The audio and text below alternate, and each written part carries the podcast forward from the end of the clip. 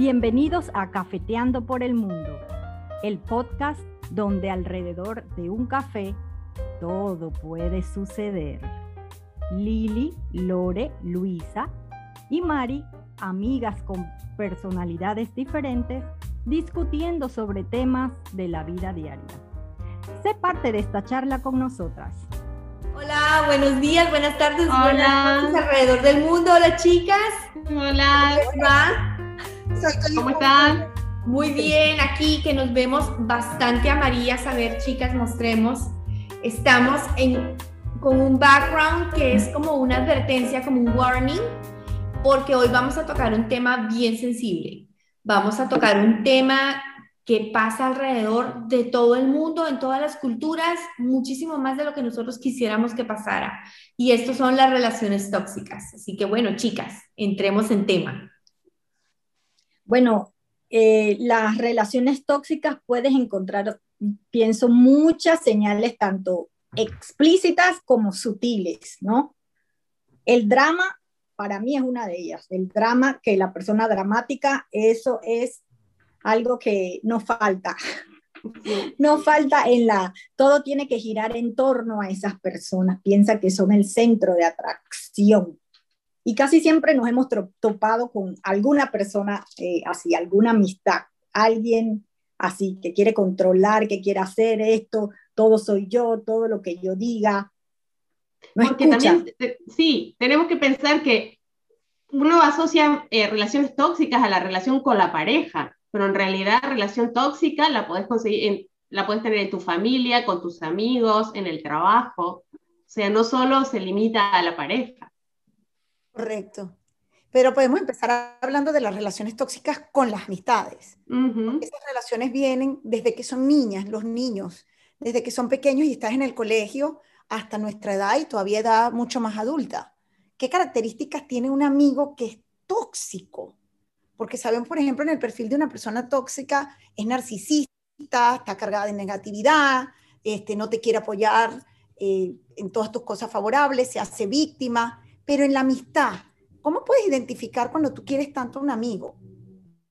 Sí, yo creo que el, amigo muchas veces va a tratar, eh, eh, sobre todo creo que en el amigo uno busca muchas veces una persona que te escucha, compartir situaciones y la falta de empatía se da mucho, donde el amigo lo único que es él el que sufre, a él el que le pasan cosas y cuando uno trata de contar sus sentimientos o situaciones que está viviendo, se encuentra con una pared. Es como que no hay un ida y vuelta, es solo de un lado.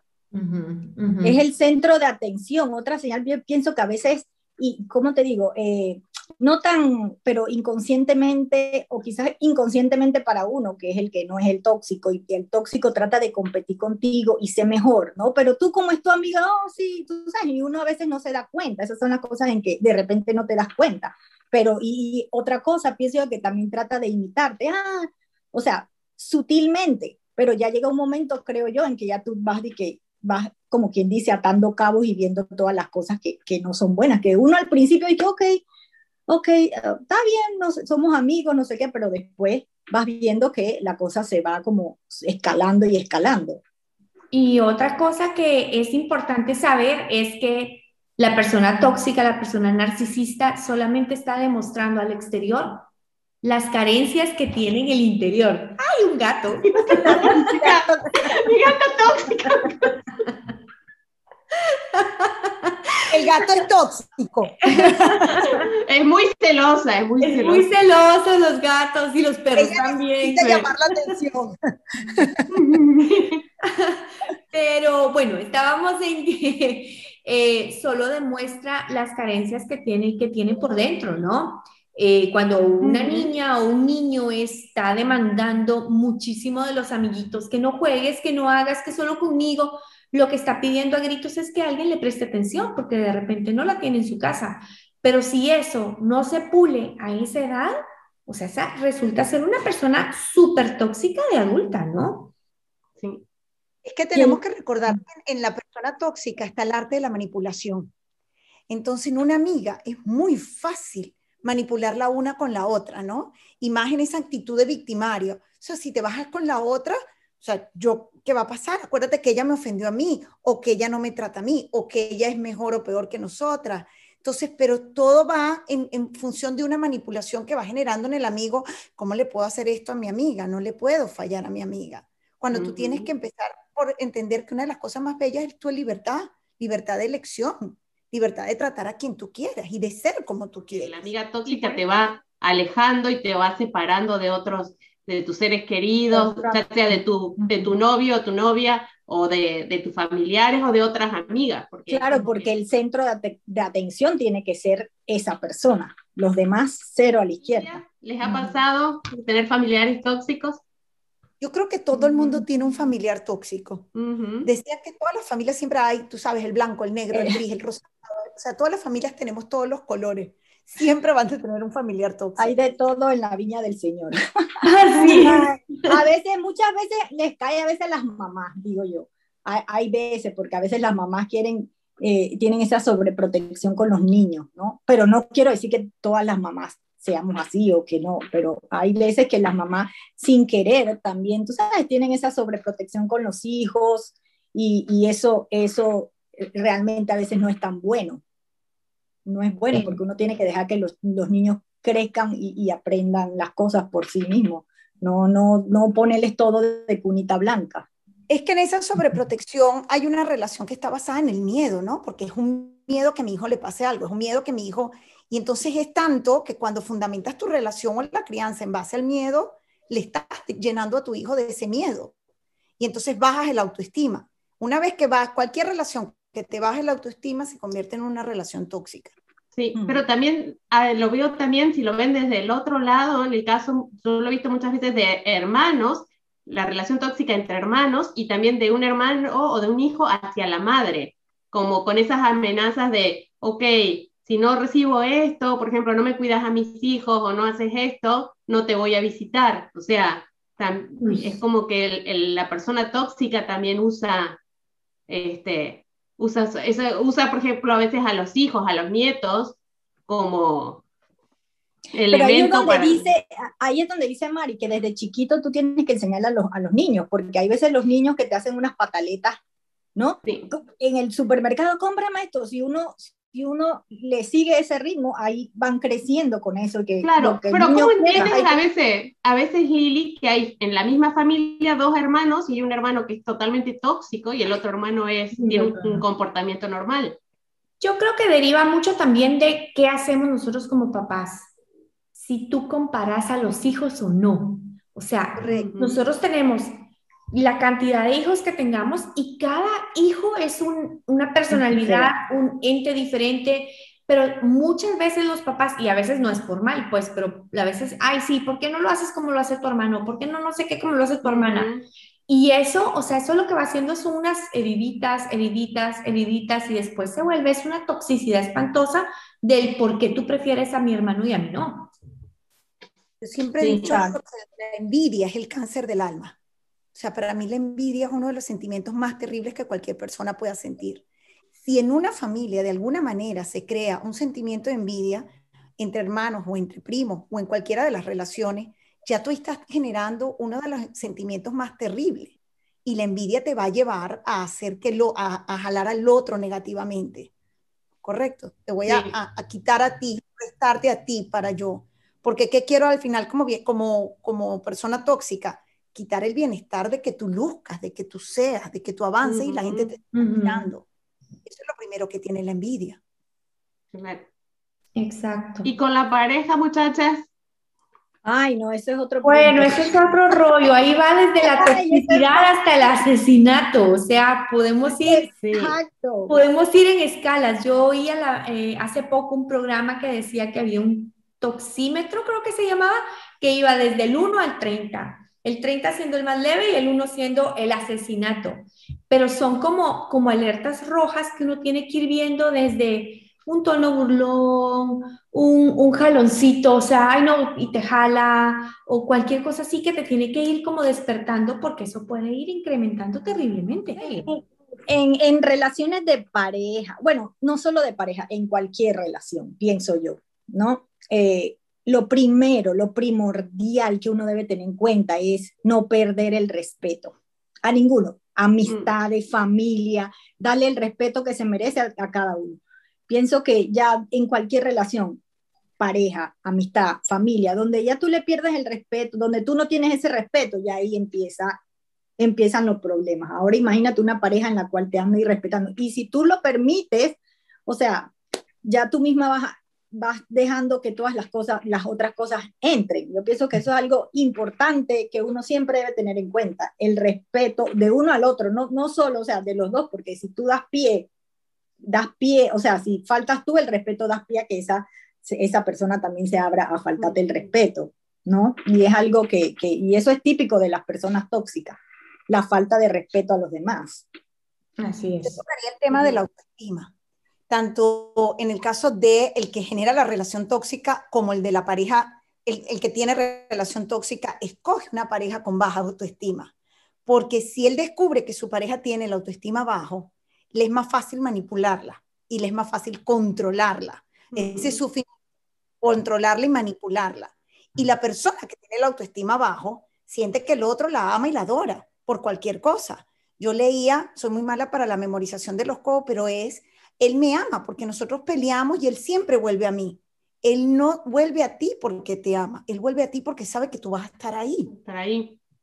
Y entonces Él hace lo que Él quiera, Él juega con tus sentimientos y Él vuelve a ti. Entonces ahí la persona sigue jugando con la otra porque tiene baja autoestima. Y ese es el punto donde cómo hacer, cómo me alejo. Llega hasta el momento el punto que te puede golpear. Yo no entiendo los noviazgos cuando se supone que es la etapa más hermosa, que se construyan en el golpe o en el grito. O con los celos, eh, porque también es eh, como que el celo, los celos se ven como un sinónimo de que, ah, cómo me ama, cómo me quiere, me controla porque me adora y no se, no se lo ve como lo que realmente es. Exacto.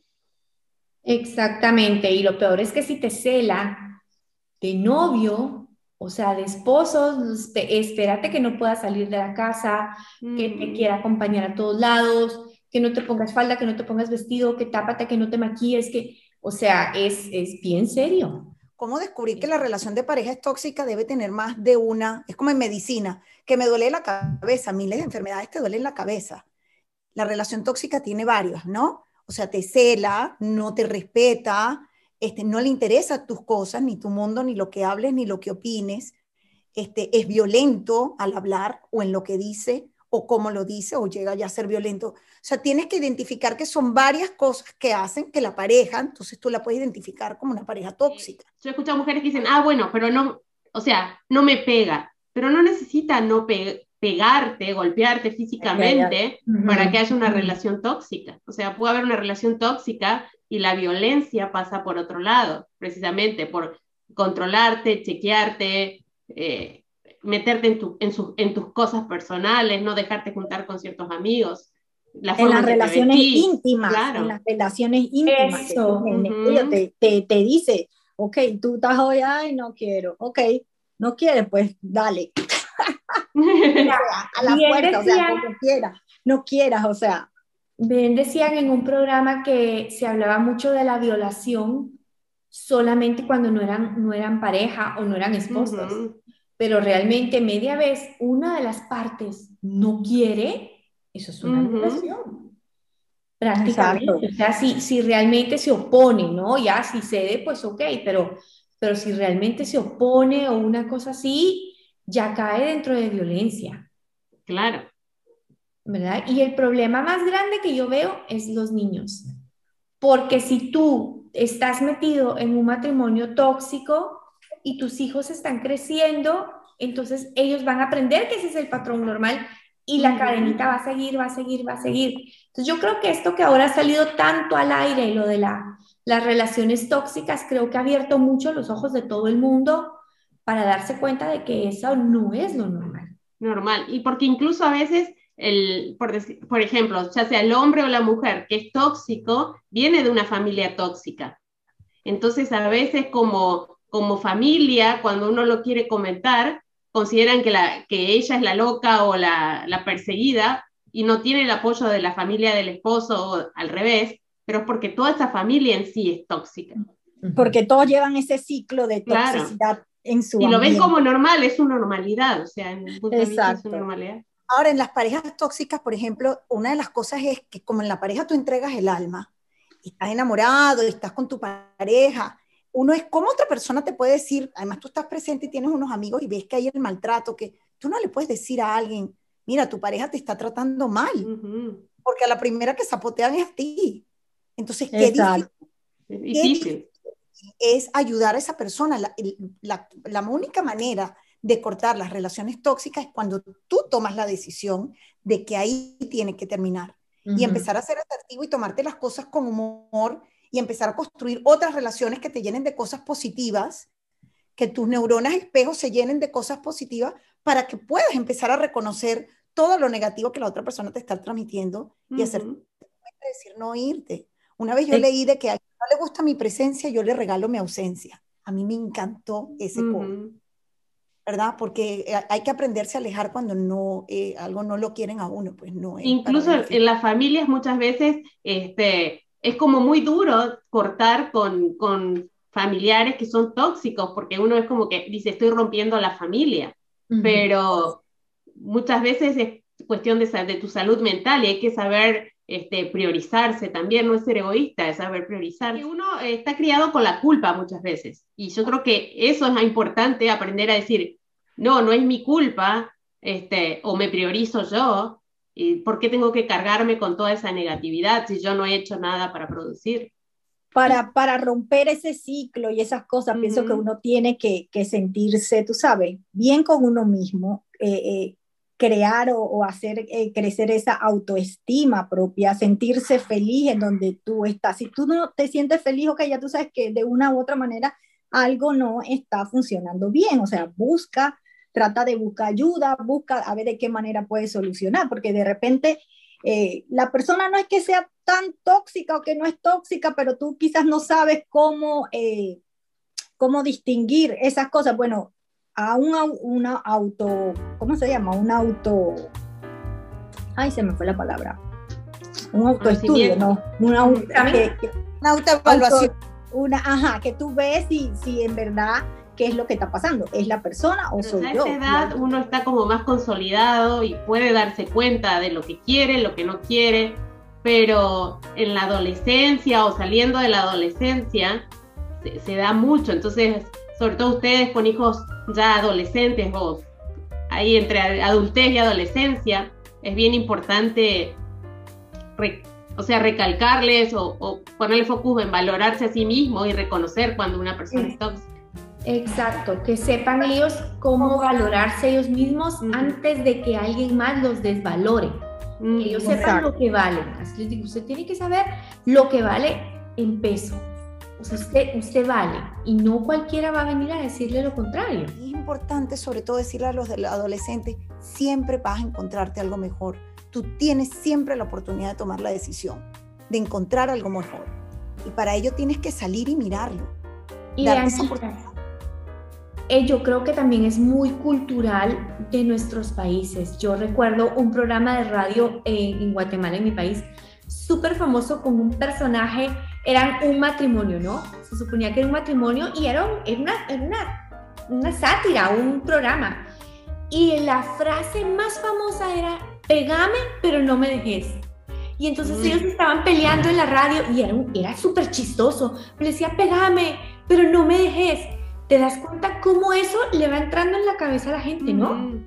Y que eso es chistoso y que eso es normal y que eso es así.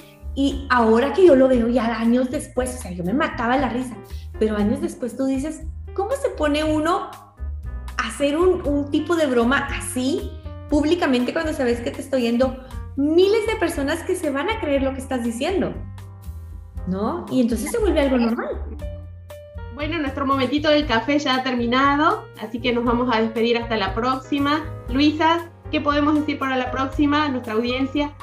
Pues la próxima vamos a seguir interiorizando en relaciones tanto con uno mismo como con los demás, así que bueno, seguiremos en este mismo en este mismo círculo de temas tan profundos. No se lo pierdan. No se lo Hasta pierdan. la próxima.